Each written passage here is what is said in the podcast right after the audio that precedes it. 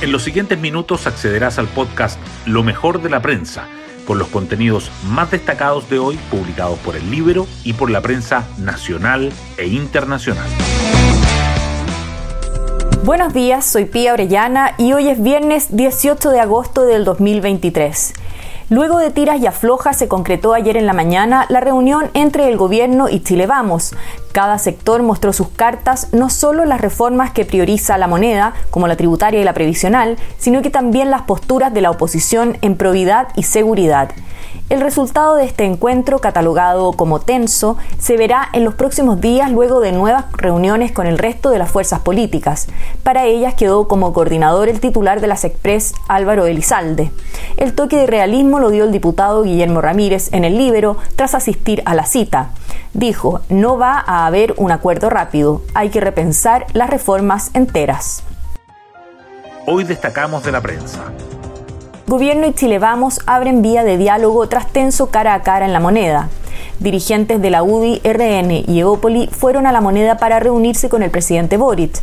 La cita fue dura, según asistentes, pero ambos sectores acordaron bajar el tono y conversar no solo de reformas, como buscaba el Ejecutivo, sino también de probidad, seguridad y economía, como pidió la oposición.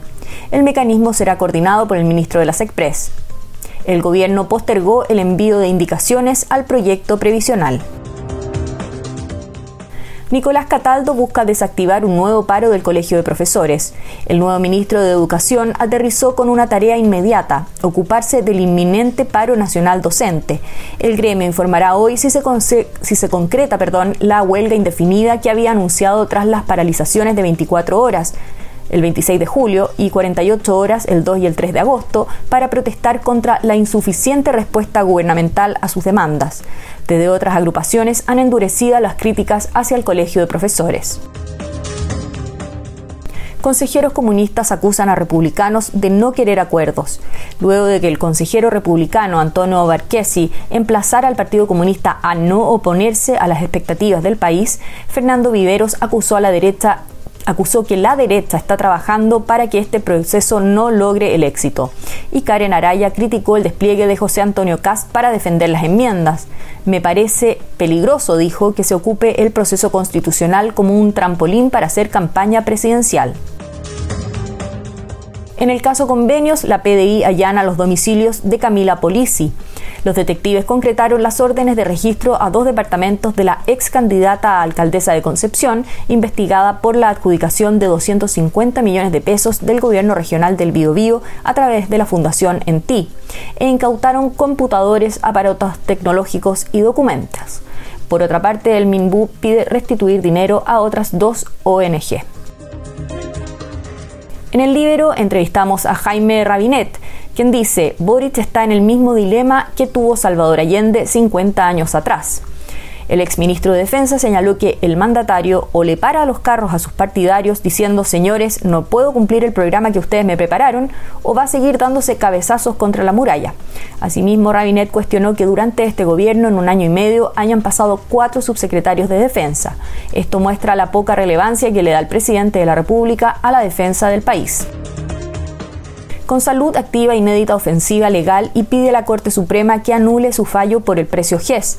La ISAPRE argumenta que el máximo tribunal infringió diversas normas constitucionales, legales y reglamentarias. Sostiene que no se debería haber aplicado lo resuelto a la totalidad de la cartera de afiliados, sino que a solo, solo a quienes recurrieron ante la justicia. Atentado corta el tránsito en la Ruta 5 Sur y obispos piden respetar el Estado de Derecho. Un camión y un minibús fueron quemados por encapuchados a la altura de Coyipulli, en la Araucanía, en la madrugada de ayer.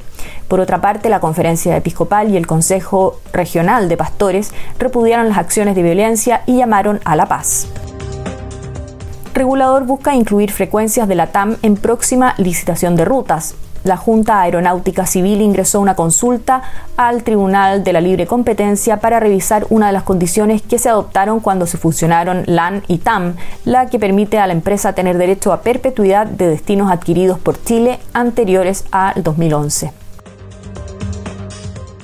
Y con cobre chileno como protagonista, Santiago 2023 presenta sus medallas. En una ceremonia al interior de la minera Centinela en Sierra Gorda, Antofagasta, se dieron a conocer las preseas confeccionadas para los Juegos Panamericanos y para Panamericanos. El metal rojo es el ingrediente principal.